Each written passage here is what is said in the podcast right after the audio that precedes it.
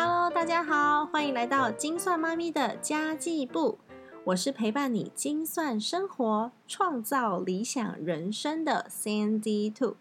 我们总是忙着生存，忘了好好过生活。生存是 survival，生活是我们的 life。Sandy Two 再次提醒大家：改变脑袋，运用技巧，人生不是二择一的选择题。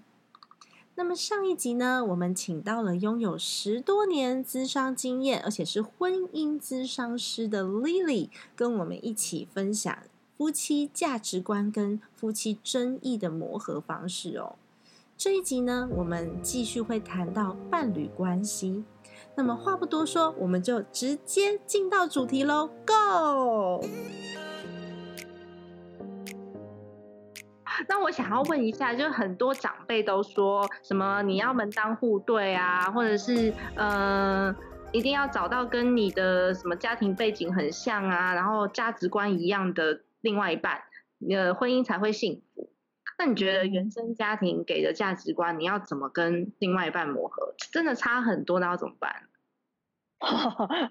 你的问题真的都好一针见血，然后很有经验，对对，真的真的，门当户对是好事吗？嗯 嗯，这当然是好事啊，才可以问出犀利的问题，对不对？对，门当户对哦，真的当然不是必要，可是我觉得如果能够遇到，然后又刚好爱上，因为我们刚刚上一题就讲过，真的要能够爱上这个对象。不是那么容易的事情啊，那刚好又是，哎，他跟你的家庭背景、生长环境都一样，我觉得哇，那真是前辈子修来的福气。对，真的是中了乐透了耶！那如果没有，大家也不用担心，因为每一对情侣都来自不同的原生家庭，没有一对是刚刚好 perfect 的价值观嘛。兄弟姐妹都会吵架了。对对，没错没 错。所以，呃，婚姻大师呢，在我们美国有一个。很有名的婚姻大师 John Gottman，他是一个专门研究，就是他是有数据显示说，哦，他如果看了一对夫妻互动，他可以呃正确的预测出那对夫妻五年之后会不会离婚。他发现呢，每一对夫妻呢都有。Unsolvable 跟 solvable 的 conflict，就是不管你遇到谁，反正我们每一每一个人都有我们每一个人的 DNA 嘛，对不对？那我们的 DNA 配上对方的 DNA 以后，cross 以后就会有可以解决的争执跟无法解决的争执。比如说，呃，我们刚开始结婚的时候呢，我老公就把袜子丢在跟衣服丢在同一个篮子里。那对我们家呢，我们家是要分开的。就是衣服跟袜子是要分开的，那我就跟他，我就哦，老公你怎么会把衣服跟袜子丢在同一个地方呢？我给你一个小篮子，然后你的袜子要丢在这里哦。然后他就说好，然后自此之后呢，他就都丢在他的袜子的小篮子里面，这就叫做 solvable，可以被解决。嗯，对。好，那 unsolvable 的争执就是呢，它是已经你的核心价值，比如说呃，有些人可能就是很会花钱，天生很会花钱，然后另外一个呢是。很小气，然后或者是很谨慎理财的这样子，对对对对对。那这个东西呢，你就算跟他讲说，你下次不要再花钱买这个东西了，可是两天以后他又还是做同样的事情。他其实是核心价值观吧？没错没错，所以他一而再再而三，你就五年之后呢，你发现你们还是在吵同样的问题，这就叫做 unsolvable 样懂吗？所以每一对夫妻都会有，不管你遇到谁，都会有可以解决的跟没有办法解决的。如你讲的生活习惯也好，价值观也好，金钱教养，门当户对的意思，就是因为对方跟自己的背景、价值观都差不多，所以呢，相对来说比较没有太多磨合跟改变太大的问题。嗯，那呃，我我跟我老公算是嗯。没有完全门当户对，但是我们的生长背景跟价值观蛮像的，这样。所以，我当我遇到他的时候，我就发现说，哎，我怎么都不用跟你讲什么，然后他就 get it，你知道吗？哦，那很好哎。因为我跟我前男友就是为了有一些事情，就是会一而再、再而三的在那个点上面，重复磨合，一直磨合，然后我再怎么讲，我都觉得他都是很像。我是在讲外星语言的，就听不懂那个那个差异，我真的没有办法解释那种心理的感受这样子。的确是，对对对，所以我会觉得，嗯，如果差很多的话呢，我之前的经验是会彼此拉扯的比较辛苦，然后可能有一方呢必须要牺牲自己的核心价值，就像刚刚张刚们说的，solvable 呃 unsolvable conflict，因为这已经是两个人彼此的核心或者是彼此的个性，它本来就是这样。那除非你去改变你自己。完全翻转改变，才有可能跟对方达成和谐。就是好，那你叫我不要买，那我就好。可是我的个性可能我就是一个很喜欢美美好事物的人，我就是喜欢买。他如果又买的话，我是不是又跟你会吵架这样？那这很痛苦啊！你 你要完全就是压 压抑住自己的本性。嗯，所以这样为了对方而没有自己的选项，就是造成很多情侣夫妻分离的原因。因为我为了你改变我自己，那。我都没有了自己，我要怎么样跟你继续维持这个亲密关系？所以我觉得你真的问到的是亲密关系中最困难的一个课题，真的很困难。我觉得很多，因为我真的，我觉得很大部分的夫妻。都是走到最后就形同陌路了，然后两个人很像室友一样，回到家就哦回到家了，然后一起吃饭，一起睡觉，一起生活，打个招呼。那你真的要聊天，或者是要分享彼此，像 soul mate 这样子，我又可以了解你心里面在想什么，好难哦。然后这种很尴尬是，我觉得很很想离婚，但是好像又没这么糟，没有到要离婚的那一步，但是生活在一起我也没什么特别的感觉。然后就这样就过一辈子了，这种这真的是要沟通哎，不能让婚姻走到这样子，像你说像 roommate 而不是 soulmate 的状态啊，对，差很多怎么办？觉得去了解对方怎么形成这个价值观的过程，就是为什么对方会对金钱那么的小心，那他也去了解为什么你对金钱是比较大方的，比较就是去。了解说你这个个性是怎么形成的，然后去彼此尊重，对，去 honor，因为有他的不同而使你更完整，然后去接纳彼此的差异性。我觉得只要有爱。有承诺的这个信念，透过专业的帮助，所以其实我觉得很大部分的夫妻其实都需要婚姻咨询师的协助，真的，尤其是形同陌路这一种，就没有发生事就觉得哎好像也没有很必要啊，你去咨询什么？但其实在一起不快乐就是一件非常值得咨询的大事。然后我觉得大家都会觉得进入婚姻，然后又有小孩，很多时候大家就会想要睁一只眼闭一只眼，对哦，只要你。还愿意回家，然后你还有赚钱，然后我还可以就是生活下去。很多人会，除非他对亲密关系是有很大的需求，或者是对自我的嗯自我自我价值比较高的人，他会受不了，他可能才会嗯想要 do something 改变这样，想要改变，不然对不然有的时候我觉得嗯很多传统的婚姻的价值就是。Stay in 就是你就就就这样算了，对，就 就嗯，因为离婚总是不好，所以大家都会觉得那就维持现状比较好，这样没错，就是在已经至少都大家都不要改变，大家都维持这个 comfortable 的的状态就好，对，就状态就好。Lily 刚刚讲到一点，就是你觉得离婚总是不好，我觉得这也是很传统的观念。像我啊我个人是觉得，如果我跟你在一起。没有这种互相陪伴，然后没有互动，也不有趣，然后也不幸福，这种正面的感觉如果都没有的话，那为什么我就不换一个伴侣，或是我自己一个人过生活，然后让我的一辈子都要在压抑当中就这样过完？我觉得其实这也不是一个好的状态。所以如果就就像交男女朋友一样啊，那我们只是差一张结婚证书而已。如果他真的让我快乐，那是不是我可以去寻找一个对自己？对对自己好的方式，就是让让自己更幸福的方式。嗯，对啊，说的没错啊，身体就说的没错。所以，呃，其实婚姻智商不只是我这个目标是建立在两个人一定要在一起的嗯前提之下，也有很多来做婚姻智商的是他们要离婚。像嗯，之前明星何以文，他不是说他那时候想要跟他另外一半离婚，然后他们也去做婚姻咨商，是因为他想要确定。婚姻呃离婚这件事情，然后是有第三者的帮忙，然后他们离婚也可以离婚的比较平和跟顺利。我觉得那也是一个呃很好的加分，就是说不要两个人好像敌对嘛，对不对？因为嗯毕竟还是一个生命中很重要的一个贵人。对啊，或者是而且有的人可能是他们其实是互相感谢的，只是真的没有感觉。是是嗯是，真的每个人的故事都不同，所以嗯，我刚刚只是在举例说，就是每个人的价值观吧，有的人的嗯。价值观是属于比较传统的，那他可能就会被婚姻的这个束缚住了，这样子，嗯然后就是结婚了，那就应该要嗯守守对方守到天荒地老这样子，嗯，嗯，像像我之前都有跟我的听众讲说，我觉得你心舒服了才会沟通的顺利，尤其是在管理财这方面，因为如果你双方本嗯来相处之间就有问题了，你硬是把他的钱拿过来给你自己管，哇，那就出问题。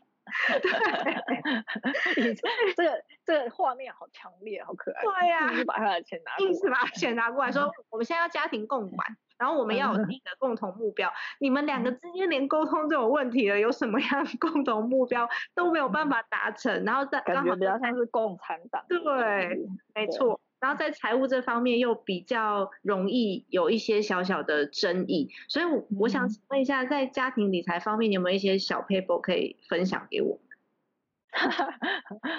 这呃，没错，们吗？沟沟，你你讲到重点了，沟通的确非常重要。我听过一句话，敏感的话题要幽默讲，就是你在讲嗯。敏感越敏感的东西的时候，嗯。就不要好像，现在有一件事情很很重要要跟你说，那对方就会更更嗯，把他的那个防嗯。卫心都立起嗯。来，就没有办法好好的听你说。所以敏感的话题呢，在幽默的时候，就是两个人啊都很轻松的时候，然后像你说心舒服的时候，然后来聊一聊，这样子，嗯，彼此都可以更 open、更开放这样。对啊，真的，金钱就是夫妻之间 one of the 最敏感的话题。那如嗯。果可以开心聊，找到彼此双赢的共同点，这嗯这，段关系合作起来也会更顺利，对不对？没错，那嗯，那有一个大师啊，叫 Satir Virginia Satir，嗯。他呢有讲到他的沟通模式，他的嗯。沟通模式呢有四种是不一致的沟通模式，可是我们人呢很常常会用到，就是嗯。讨好、指责、超理智跟打岔。嗯那他呢说这四种呢不一致的沟通模式呢，只会让沟通堵住，不能达到我嗯们想要的效果。嗯就是呢，比如说指责好了，我们大家常常在用，就是，哎，你为什么那么晚回家？你不知道我都在等你吗？当你这样子指责对方的时候呢，不管是谁，男生女生，他们一对他们就会说，嗯就算我有任何的理由，我也只只能就是默默的被你就是怒骂的感觉，对不嗯对？嗯就是你就没有办法好好把真正我可能刚刚，嗯，差点出了车祸，或者是发生什么事情就吞下去这样子。对，所以，所以呢，Satir 他的意思是说呢，只有我们，就像刚刚 Sandy 讲的，就是把我们内心的想法先厘清，就是我的感受到底是什么。当你，嗯，当你没有来接我的时候，当你迟到的时候，我其实在这边等，我其实是很、嗯很没有安全感，我不知道你发生什么事情，你也没有打电话给我，所以。呃，我其实是很是我会不安的，对我会担心。嗯那你用我会担心跟我其实在这里等很不安，那下次嗯，你可不可以先给我一个电话？与嗯其用这种方式一次性的沟通，而不是就是把你自己的感受埋起来，然后嗯。就是大骂对方、指责嗯对方，那跟对方才能够真诚的表达内心想法，才有可能像他说的沟通顺利这样。嗯，刚刚有讲到讨好，我觉得有很多女生就有这样的问题，就是结了婚之后，好像都要以小孩跟先生的喜好为主，然后就会不断的讨好对方，到最后就是对方也觉得你做一切都是应该的。你这这里的讨好是是指这个意思吗？讨好对讨好他的沟嗯。通模式就是像你说的啊，就是你你喜欢什么，然后我们比较谦卑，我们让你嗯。就是他不表达他自己的意见了。那久而久之，别人就会认为说你都是好好先生、好好老婆，然后我们嗯不表示意见，大家就会把你的意见越来越越来越 minimize。其实你也有想法，但是那你要嗯表现的时候，他们就说，那你那时候怎么没有说？哦，对啊，对，没错，嗯，就是可以适当的觉得表达自己学习，这这是真的是要学习，因为像你说的，很多女生在成长过程里面，可能也许是呃性别的关系，嗯就是她必须要用这种讨好的模式去长大，这样。对，那可是觉得还是要有那个自觉，就是自己其实也是有想法，自己也是有感觉的嗯人，嗯，不并不是可以一昧的配合别人、容忍别人，因为总有一天还是会爆掉。嗯，对啊。那像超理嗯智是比较常发生在男生身上吧？没错，超理智就是比较像是工程 那一类的，对那个 engineer 就我明明。想要跟你发泄一下，你就听我讲话就好。你跟我说，所以嘞怎么办？你有解决方法了吗？所以你想我哦，所以。嗯所以，所以你自己感觉好像是一个超理智老公的受害者，是不是？吗？还还好啦，对啊，我现在好因为我跟我老公是有经过沟通，像我我后来学到是，我有需求我就直接跟他说，嗯嗯所以我是会说出口的，然后我就会跟他说，嗯老公你现在只需要听我讲，就是我嗯我现在此刻当下我不需要建议，我是要发泄，然后我再开始讲，哦这样就没事。可是如果我直接讲的话，他一定会说。他就会马上要给你解决方案。对，然后我就说啊，我只是想要发泄一下，因为我现在很笨，我想一直讲话，一直讲话，一直讲话。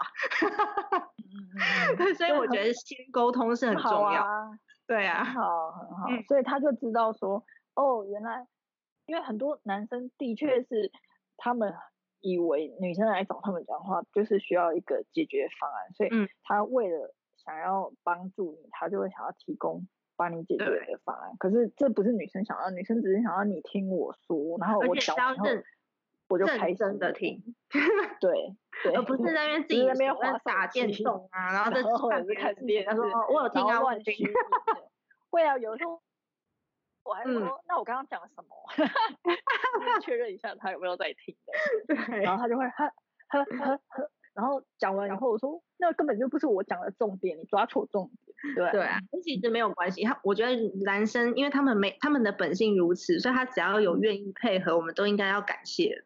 没错没错，对啊。我老公是因为是心理师的老公，所以也的确有受过非常多专业的训练，更更那个更多嗯那种更好沟通，没错。对对对对对，嗯没错。所以我觉得，如果你没有，就是一定要先处理好心情。如果没有共识，然后你硬要一起管家庭账务的话，你就会觉得自己的权利被剥夺，那就跟抢嗯劫一样，就是我钱被抢了，就是这种感觉。是真的对啊，是真的是真如果你。关系不好，你家都没了，你做什么账？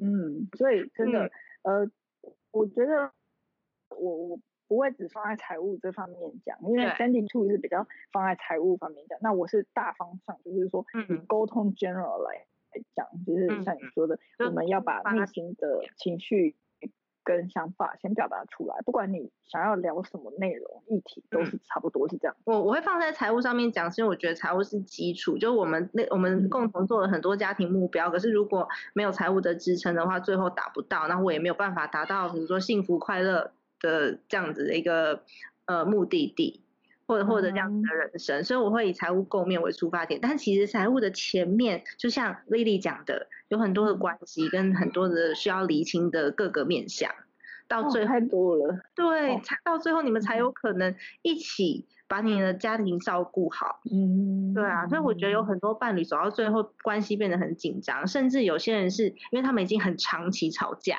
所以变成我讲一句话，然后就开始对立。而其实这句嗯话的意思可能背后没有否定或是没有责备的意思，但是呢，已经勾起那个紧张的情绪了，所以两个人只要一沟通，就是就是对立的状况。那这种嗯。很严重的有办法改善吗？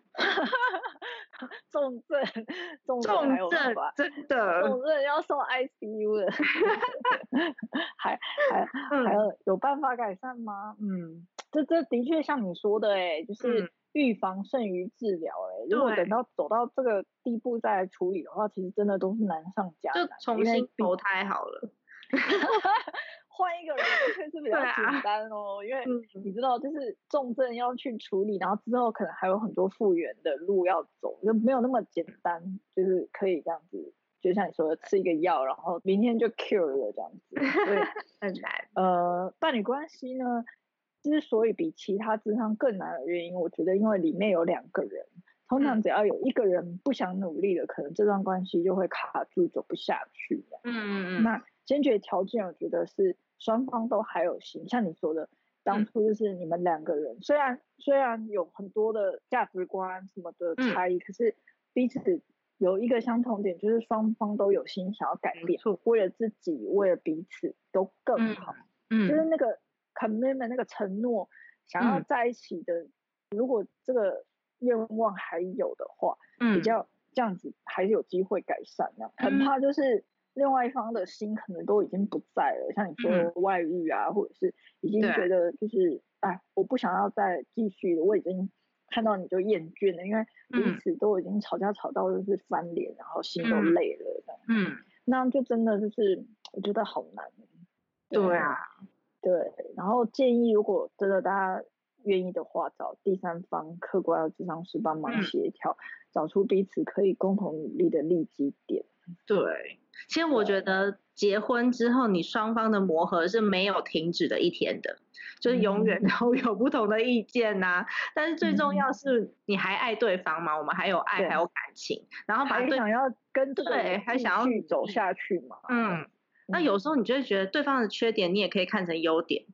然后双方就会很相处的很融洽，然后小过错跟小缺点就不会太去在意，很怕的就是有一种就抓着别人的一点点小错误，然后就觉得说对方怎么那么一无是处，因为你都关注在他的缺点嘛，然后对方的长处跟贡献都没有看到，所以你就会觉得就是对方的存在是没有意义的，所以我觉得还是双方的问题，就像刚刚丽丽讲的，就是双方都要愿意，你才会感恩彼此存在。他还愿意陪着你，或者他还愿意跟你一起照顾孩子，然后愿意照顾你的家人。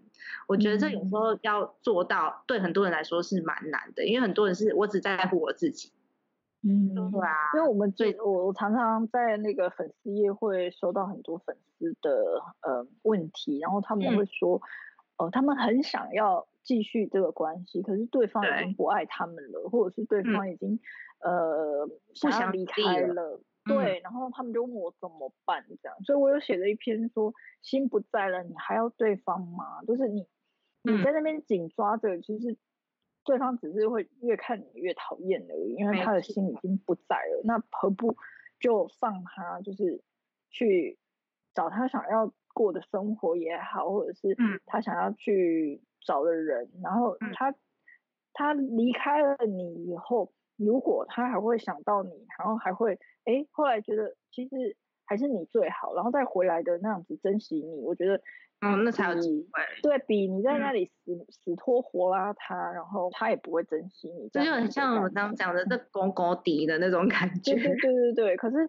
我不知道有些人他们可能还没有办法，就是还勾在那个那个关系里面，还没有办法。对对对，还没有办法。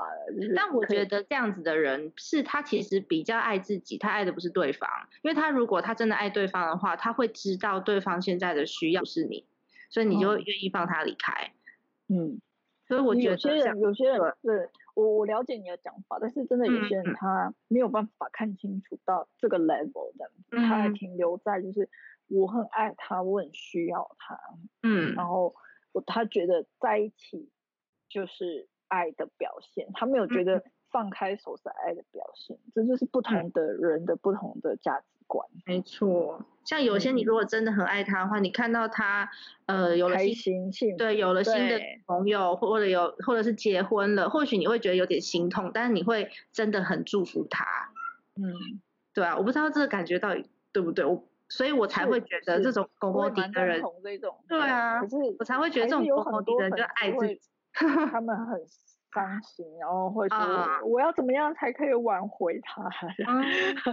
我都三条线都不知道怎么办的，一直要用到挽回，然后要一直不断的去，嗯，因不牺牲自己的时候，我觉得这段关系已经名存实亡了。嗯，很好，很好，我们改天换我们来访问。哎，好啊。我觉得这一处有蛮多很棒的见解耶。真的吗？我其实也只谈过三次恋爱而已，久，感觉好像三十次耶。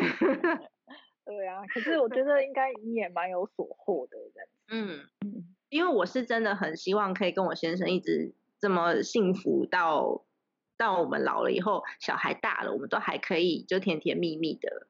嗯，当然，当然我现在是比较木讷的人，所以我就从我自己开始做起。那的确，当我自己开始又热情啊，然后对他比较好，或者是我的语言改变的时候，他也会改变。然后突然间，我觉得，哎，我们最近的关系很好，哎，然后就越来越正向，越来越正向。嗯，太好了，太好了。然后我只要看到他愿意改变，其实，呃，他可能不知道啦。但他听了这集 podcast，他就会知道了。就是他有一点点小小的改变的时候，其实我有时候晚上睡觉我会偷笑，我就觉得我今天好爽哦。应该是说他愿意为了我做一点小小改变的时候，其实我看得出来，只是我有的时候不会讲。但是我只要感受到这个，我就觉得他是爱的表现，然后我就会觉得很开心。对啊，因为爱就是为了对方做你平常不会做的事情，然后为对方改变一点点。我都都会觉得说，嗯，这种就是在爱爱里面，在婚姻里面的互相磨合，然后，嗯，你会觉得慢慢你会变得越来越像对方，然后对方又慢慢变得越来越像你这样子，彼此都往从不同的方向走。靠近互相这样。对啊，因为其实现在我刚刚有讲说，我我书房里面收讯不好，因为我们今天是远端在做访谈嘛，那我刚刚那个收讯不是很好，所以我就跑到客厅来，我先生带着小孩现在关在房间里面玩，他们已经玩一个多小时了，他等下出来会讲说，哎，你为什么刚刚之类，但是事实上他愿意把孩子带进去玩一个小时，对我来说也是值得感谢的事情。很感动。对，然后像他也是，他下午就帮小朋友洗澡，然后把把他跟我隔离，因为我要工作嘛。嗯，然后有的时候，如果说天气比较热，他会帮我放；呃，天气比较冷的时候，他知道我怕冷，他会帮我放好洗澡水。可是呢，我现在就会讲说，哎，那个老婆，他叫我名字啊，他说，哎，老婆，那个水放好了，你自己去里面看一下。他就是酷酷的，然后他，我觉得他是用行动在表示对爱。没错，不是用言语这样，你像你说的言语可能比较木讷的。没错，他明明就是帮我放好洗澡水，是一件很值得感动的事情，但是呢，他讲出来那个语气就很像要跟我吵架。包包装的比较没有那么好看的，对，里面其实是温暖的。没错，所以我觉得就是你一定要相信，那你就慢慢发掘他的，嗯，品尝他的优点，这样就好了。就像你说看到。他的他的出发点是好意，那就不要在乎包装的不太好，或者是没错。那有的时候天气比较冷，然后他就帮他有帮我带一件外套，可是我冷的时候我想说啊没外套没带，他就抽出来想说你为什么每次都忘记，然后就丢给我。还要，但他还还是对他还是要这样酷酷的，但是他就是会帮我准备。哦，好 sweet，嗯，感觉应该。应该会有下一个下一个一年这样子，加油在。一年是七年嘛？对，会啦，一定会啦，因为我们像现在关系很好，像有的时候我们还会就是偷偷就把小孩托给我妈，然后我们两个就自己出去约会。这一定要的，这真的很重要。对，改改天我们再 P 一集如何在婚后维持甜蜜幸福。很重要，真的 很重要，很重要。对啊，不然你活活得跟木乃伊一样，有什么日子？有什么好的？对啊，讲的很多夫妻就是木乃伊。嗯，因为我常在那个呃社群上面，在在关注很多讯息，然后都会觉得啊，为什么活成这样子，你们还要在一起？我自己可能有那种比较强势的男女生吧。如果真的这么不愉快的时候，我自己有能力照顾我自己。哦，我刚我也有我在我的 podcast 里面也有强调说，你当你发觉得这段婚姻真的有一点问题的时候，女生你一定要记得你的经济要独立，否则你离不开这个男孩子。是是，对，真的。因为我们现在生长在这个时代，其实蛮幸运的，因为我们对现在的女生真的比比。前我们妈妈那个年代还要在自由独立非常多，几乎几乎可以说是跟男生 almost 平等的状态，所以我们可以想走就走，已经不是说哦男生就是可以用婚姻或者是用经济的这些工作条件帮助我们的，只能用爱，没错，没有爱就拜拜的。那我想请问一下，你自己最终的理想生活跟你先生一样吗？就你们怎么样把双方融合在一起，然后去做一个共同的理想？这样讲起来很害羞哎，因为婚 前我我是一个秘密，你知道那本书吗？我知道吸引力法则。对，那个时候，嗯，那时候我也是比较。嗯，career oriented 就是对自己的成就啊，对自己的事业啊，就是工作心很强的女生。嗯嗯那都会定定自己给自己的什么目标啊，然后要做什么做什么啊，然后有很多一连串的年度的计划这样。嗯。可是婚后，天哪，竟然就完全颠覆！我从来都没有想到我会有这么一天，就是以别人为以别人为主的。中心，嗯，对，就是。一开始当然也是有想要好好自己工作，然后自己的继续发展自己的事业，但随着。小孩出生，我我发现要做这些事情根本就是不可能，因为已经老公事业越来越忙，然后老老小孩就是完全是要我负责这样子。那他们现在真的年纪还没有办法，就是我我相信以后上学以后，我真的可能比较会有自己的时间，但是嗯，现在。三岁跟六岁真的没有多余的心力再去想自己的部分，这样对。那幸运的是，心理师这个事业是越老越值钱，嗯，没有年龄的限制。刚刚反而是年龄比较稍微长一点比较有优势。对对对，看起来比较让人家比较有呃安全感，说服。对对，那随着自己结婚啊、生子啊、经济累积啊，也是给自己加分。那我跟先生两个人，我们从婚前就还蛮支持彼此的工作，所以因为都是做自己最喜欢的事情，所以其实也没有什么几岁要退休的理想目标。嗯，那呃也有跟老公分享《富爸爸穷爸爸》的书，然后呢那时候我就很开心，就跟他讲说，哦，我跟你讲啊，我就是以后想要当收租，就是包租婆啊，然后 收租生活，想要有被动收入这样子，就是像穷爸爸这样，因为。我爸爸跟他的爸爸，还有我公公，都是在那个年代，大家都是靠着自己的工作收入生活，而没有其他的选择机会的。嗯，对。那老公有认真把我的话听进去，所以我觉得我们一直在朝这个目标努力，希望可以不用工作就可以每个月有收入，然后也希望可以常常带小朋友出去玩，增加世界观这样。嗯，那其实就像你说的，现阶段我们当然还没有达到那个。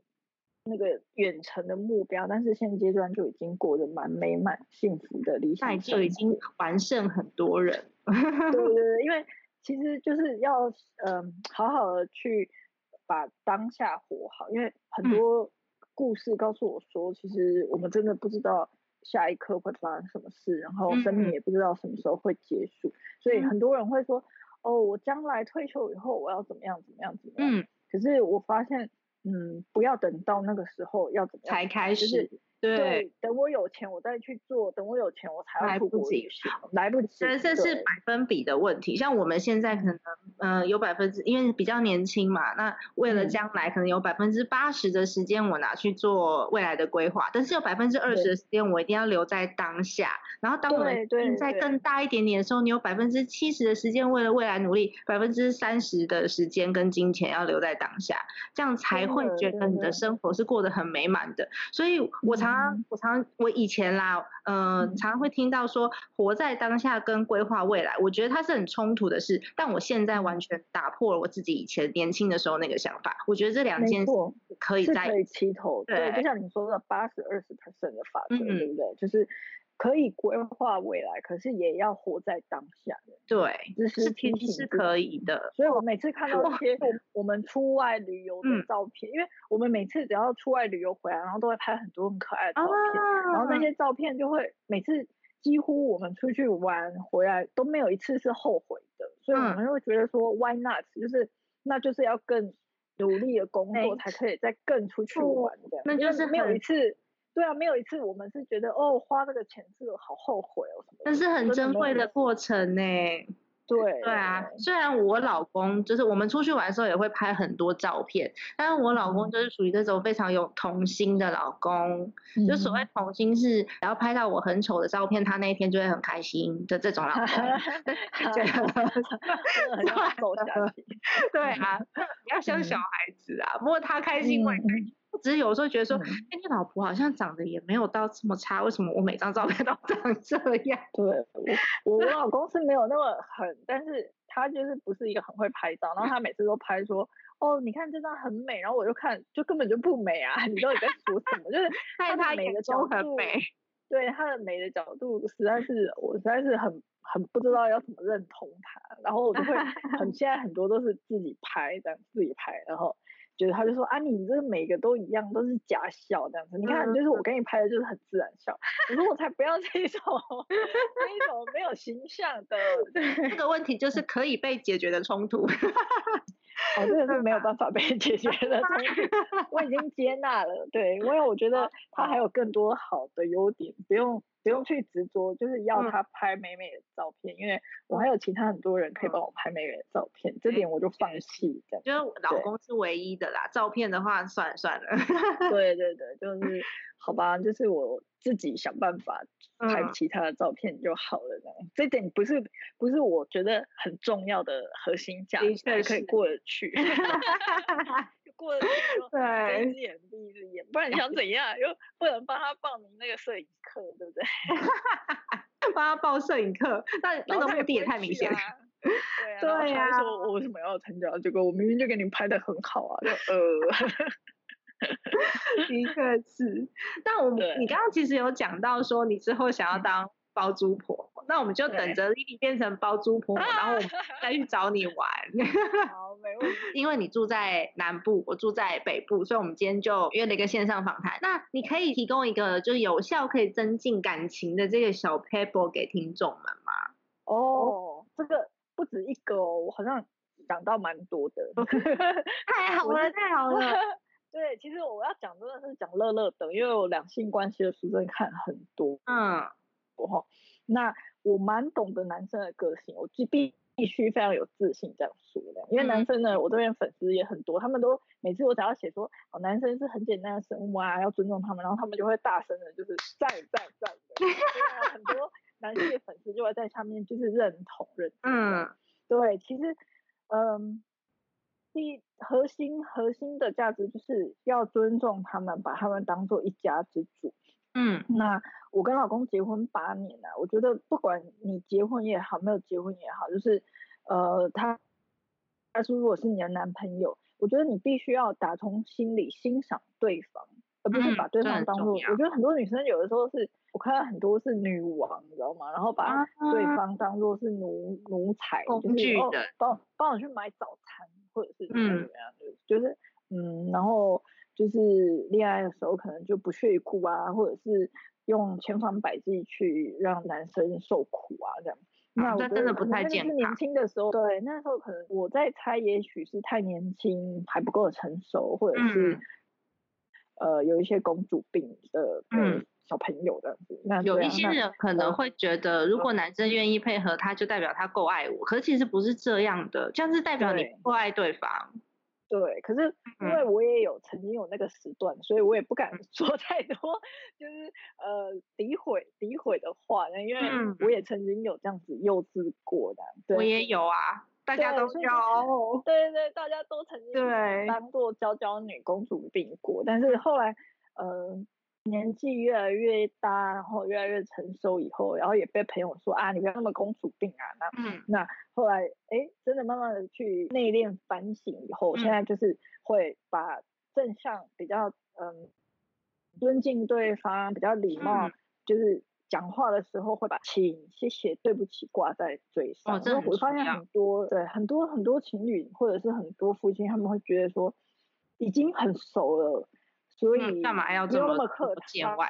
而其实不是对欸，，然后嗯肯定的话也不用对对方讲，因为反正我们就那么熟了，有必要讲这些吗？你应该都知道的这样。要可是越当然是这样子，我觉得。可是很多人都这样子、啊，因为你每天都见面，所以如果每天都听到这些美好的语言，你就会觉得生命好美好哦。但是如果每天都嗯是听到这种负面的语言，那才痛苦。越越。反而是外面的人他不礼貌就算了，我见一次两次而已，或者他跟我的关系也没有那么深的连接，反而是比较亲近的人。要可是就是有些人是相反嗯的，他们会对。嗯外面的人很亲切，然后对外嗯。面的人很礼貌，甚至是嗯。陌生人，可是呢，会把最嗯不堪的一面、最嗯赤裸裸的一面给最亲近的人，这样，因为他会觉得说，反正你就了解我的。对啊，对，所以那这样有时候会很累。对对，那如果就是今天如果听众有在听的话，你不妨想想说，啊自己平常讲话的时候你是比较嗯大咧咧的啊，比较不修边幅的啊，或者是你有没有会讲一些话伤害对方？有的时候是人家说嗯说者无意，但是听者有意。你有时候说出来，你可能真的没有那个意思，但是嗯比较敏感的对方就会听进去这样子。那我觉得。嗯，嘴巴有时候讲出来不像是有实体的物质，像是刀这样子。可是其实嘴巴讲出来的东西是的确是会伤害别人的。嗯，没错，没错，对，所以多讲一些肯定，多讲一些正面，让人会开心的语句，就是用对用语言的力量，正向的力量，我觉得还蛮重要的。那我老公很幽默，然后我笑点很低，所以他常常 逗我很开心，然后他也觉得跟我在一起都很自在，这样。我觉得就 是嗯，当一个对啊，当一个爱笑的嗯老婆，或者是当一个就是常常笑，然后嗯。两个人在一起的那个感觉就会很。很美好，不会说哦，像你说的都很严肃啊，每次都要讲那种，哎，今天有没有缴水电费啊？或者哦，你那个就只剩下什么就是杂事。对对，就是对两个人很像是上司跟下属的关系这样子。我觉得就是有的时候可以透过一些比较轻松的聊天，然后可以让两个人觉得说，哦，我们还是有那种怎么样谈恋爱的时候绝对不是这种上司跟下属的关系嘛，对不对？对对。对，还是要维持这样子的感觉比较好。而且我觉得女生不管在家，你不管在外面，你是老板还是还是别人的上司，还是高阶主管，回到家里面，女生会撒娇差很多。所以你还是还是要会撒一点娇。像我现在就要跟我老公撒娇一下，因为我们录音已经录到超过一个多小时了，等剪片的是我老公，然后今。今天片很，他要帮你剪片。对，然后今天的片很难剪，是因为很累个，然后我们的声音会一直重叠，一直重叠，所以我要趁这个机会跟我老公讲说，老公谢谢你辛苦了，I love you。哦，好棒好棒哦，三弟兔老公谢，谢谢。他听到这一段，他就会说你少来。真的真的有点难配，对啊，他心里应该是默默暗爽。嗯，对，以我对男生的了解，默默暗爽。对，默默暗爽，但是就是表面上也是要假装。没事的，冷静派的，对啊，我觉得永远都要相信对方是为自己好。你就如果对方真的做了什么不对你不好意思的事情，或是你看不顺眼的事情，其实他也不是故意的。如果你双方都愿意为了对方好而改变自己，你就会越来越正向。对，所以有一个重点哦，刚刚有一个重点就是我想要讲彼此提醒，就是尤其在婚姻里面的夫妻们，如果。你们彼此都很累，因为我觉得带小孩真的很容易很累，然后大家的体力又有的时候我们又老，比较老，体力又没那么好，很很容易很累。然后那个时候真的不要再讲话，多休息。对对对对，因为我觉得连我自己是心理师哦，我算是蛮自己自认为情绪控管算蛮良好的。有时候真的你累的时候，真的会很想要乱讲话爆吵，然后有时候就会不经意的会讲话。会很直，然后就会伤害到对方。其实你那时候你就要很认真的去认知到你自己其实只是想要发泄。对，那如果你想要发泄的话，千万不要发泄在对方身上。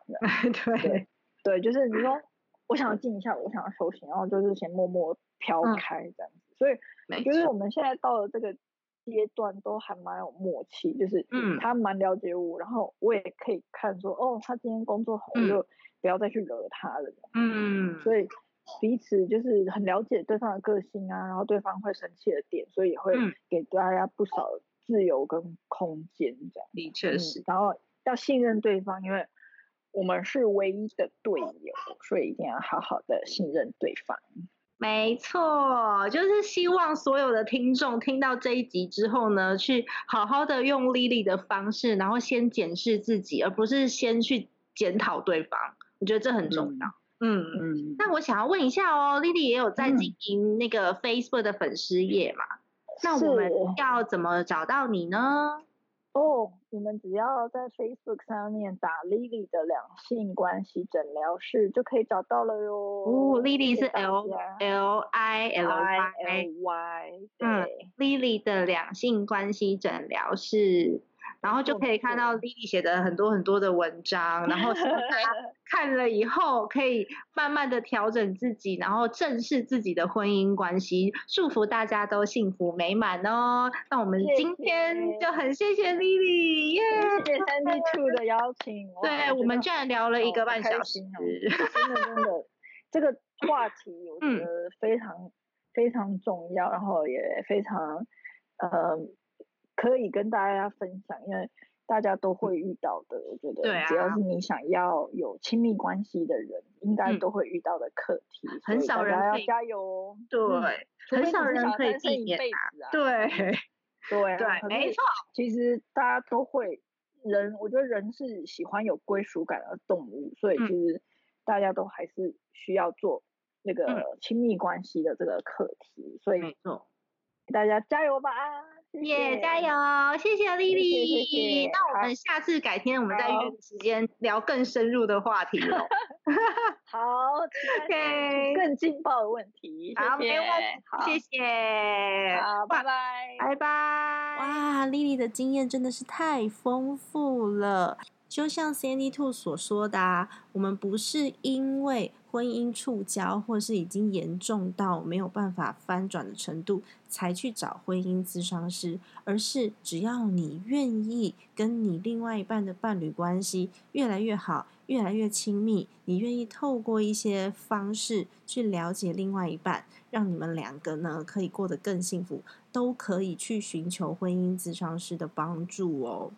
毕竟呢，婚姻是人生最大的考验。如果你觉得十年很长，那么呢，如果你三十岁就结婚，然后你活到九十岁，婚姻就是六十年的事，不快乐怎么行呢？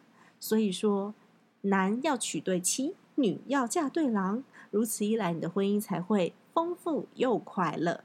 最重要的是，双方都要愿意学习，以及检视自己、检讨自己，都要愿意退一步，让对方幸福。我做你喜欢的事，你说我爱听的话。你让我快乐，我也让你快乐，如此一来就有机会翻转原本僵化的伴侣关系喽。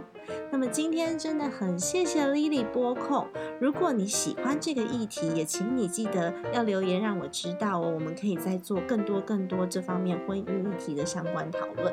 最重要的是。请你记得把这个节目转发出去，给你的朋友，让 CND Two 在空中陪伴你，透过家庭理财打造幸福的家。我们下一集再见喽，拜拜。